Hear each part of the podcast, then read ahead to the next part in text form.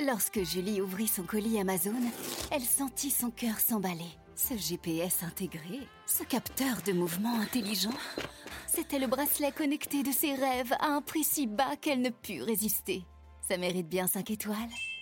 Des super produits et des super prix, découvrez nos super offres dès maintenant sur Amazon économique avec les échos. Bonjour François Vidal. Bonjour François. Directeur délégué de la rédaction des échos, le gouvernement dévoile donc aujourd'hui son plan de sobriété énergétique, plusieurs dizaines de mesures d'économie au menu pour réduire la consommation, un dispositif qui repose pour l'essentiel sur le volontariat. Oui, avec ce plan, on peut espérer que la France passera l'hiver sans trop d'encombre, hein, à condition que les températures ne soient pas trop froides et que les Français y mettent du leur, hein, puisque l'exécutif fait effectivement le pari de responsabiliser ménages et entreprises.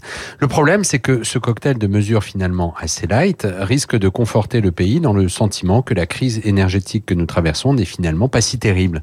S'il suffit de réduire son chauffage d'un degré, d'enfiler un col roulé et de passer un jour de plus par semaine en télétravail, on peut se dire que la fin de l'abondance ce n'est pas pour demain. En fait, vous nous dites que le gouvernement a tort de donner le sentiment que la sobriété peut être indolore ou presque. Alors, étant donné les, chocs en série que nous subissons depuis la pandémie et la quasi-récession qui s'annonce, personne ne se plaindra que l'exécutif ne dramatise pas trop la situation. Mais à force de mettre les Français sous bulle, on se prépare à des, à des lendemains difficiles. On risque d'en avoir un premier aperçu avec l'allègement du bouclier tarifaire à partir du 1er janvier, qui fera bondir l'inflation à des niveaux proches de ceux que connaissent nos voisins depuis des mois.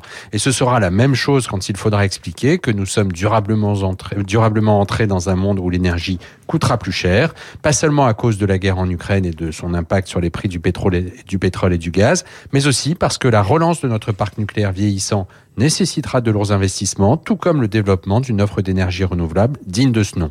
Ce qui veut dire, François, que la sobriété énergétique va durer beaucoup plus qu'un hiver. La France au régime sobre, c'est la une des échos. Merci beaucoup François Vidal. Il est 7h13. Sobriété énergétique rime-t-elle avec récession économique? Nicolas Dufour, directeur général de BPI France et la star de l'écho.